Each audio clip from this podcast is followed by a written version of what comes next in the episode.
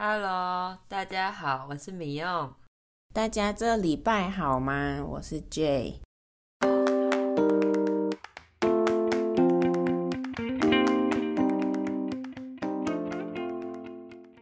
米用，我这礼拜又换一个新地方了。哼哼。哦，你这次换去哪边呢？记得你上一次是在海边的城市。我这次飞到一个靠山的地方了，这个地方好酷哦！走在城市里，真的觉得以前西班牙殖民者在这里的时候有够强盛的。这个地方让我想起西班牙南部的城市，但是又多了拉丁美洲很多颜色、色彩缤纷的感觉。那殖民就是一个比较强盛的国家，跑到别人的国家或土地管理统治那里比较弱小的人民，和拿走那里的资源，好酷哦！可惜以前西班牙殖民台湾的时候，没有多留下一点特别的建筑，不然我们可能也可以跟你现在待的城市一样。有一个小西班牙的感觉了。不过，台湾其实经过很多不同的国家殖民，所以现在在台湾也是可以看到很多不同国家文化色彩的建筑物哦。嗯，对，其实台湾有一些些西班牙人留下来的古迹，但是不太多，是真的。可是我有时候也会很好奇，当一个没有被殖民过的国家的人会是什么感觉？比如，我就很好奇，日本人来台湾玩的时候，看到一些日式建筑会是什么感觉啊？对呀，他们应该会觉得很神奇吧？毕竟现在的年轻人。可能对历史的感触也没有以前那么深了，顶多会觉得台湾是个充满日本文化的国家，很亲切吧。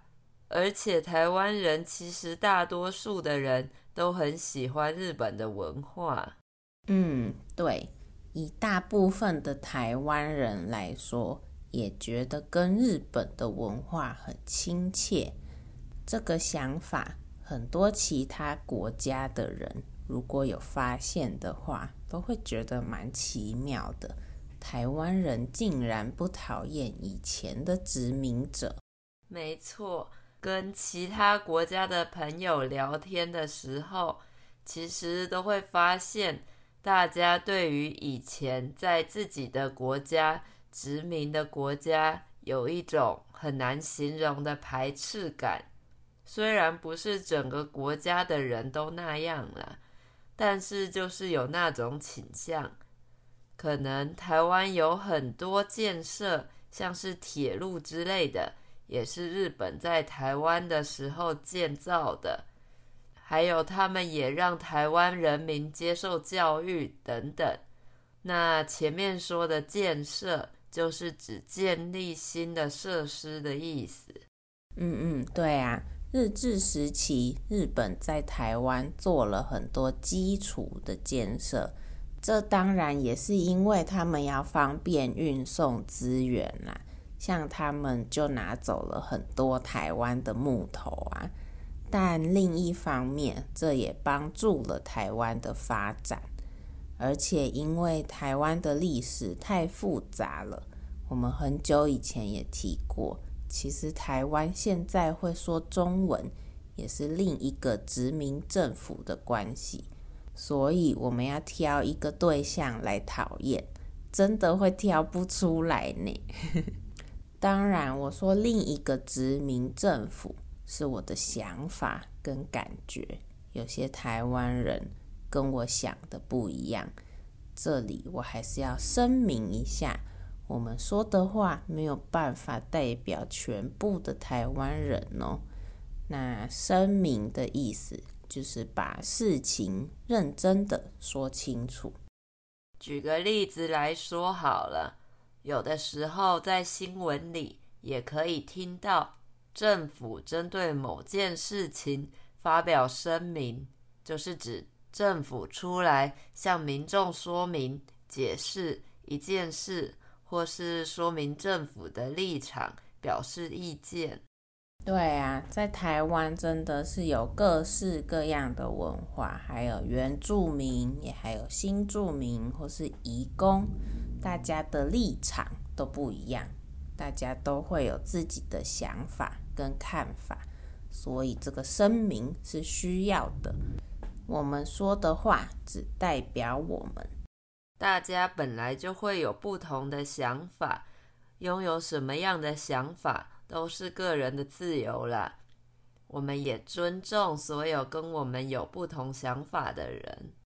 哎呀，不过这集我本来是想跟大家聊聊茶的文化的，因为我在这个城市看到很多人在喝手摇饮，我觉得很惊讶，想说拉丁美洲竟然也开始流行手摇了。但是怎么前面就聊这么多殖民的东西了啊？对啊，完全忘得一干二净了，直接离题变成好严肃的内容。没关系，茶的文化我们就留到下个礼拜再说吧。对，但是今天还是先跟大家解释一下什么是手摇好了。在台湾，我们都会说。哎，要不要喝手摇？或要不要喝饮料？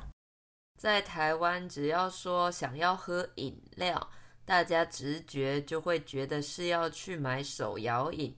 所以，只要跟朋友说我想喝饮料，大家都会开始找附近有哪些饮料店。嗯，对对对，通常就是指饮料店，手摇的这种。不是指 Seven Eleven 或是全家那种罐装的哦。那为什么现在这些台湾出来的珍珠奶茶文化，我们自己会叫它是手摇呢？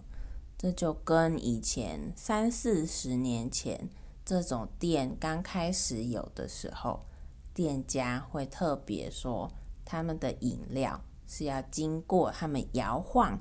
摇一摇，调出来的饮料才会好喝。所以最一开始我们说的是泡沫红茶，或是泡沫红茶文化，因为摇一摇，饮料上面会有一层泡沫。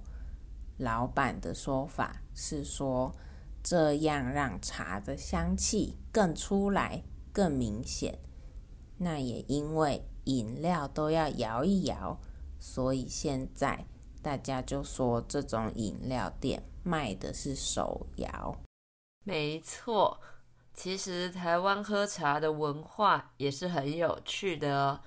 光是茶就分成好几种，我们就下次再跟大家慢慢的说明吧。好啦，那今天我们就差不多到这里了。如果你喜欢说说话，在 Apple Podcast、Spotify 和 Google Podcast 都可以订阅和追踪我们，也要记得给我们五颗星星哦。说说话每个礼拜都会有新的一集，大家每个礼拜都可以听到不一样的主题，可以找自己有兴趣的话题来听哦。如果你喜欢我们的节目，也觉得说说话对你的中文学习有帮助的话，也可以到 Ko-fi 斗内给我们鼓励哦。如果大家每个礼拜都固定收听我们的节目来练习中文，也可以考虑每个月在 Coffee 上给我们一点点的小额赞助，支持我们哦。那我们就下个礼拜见啦，拜拜。下次见，拜拜。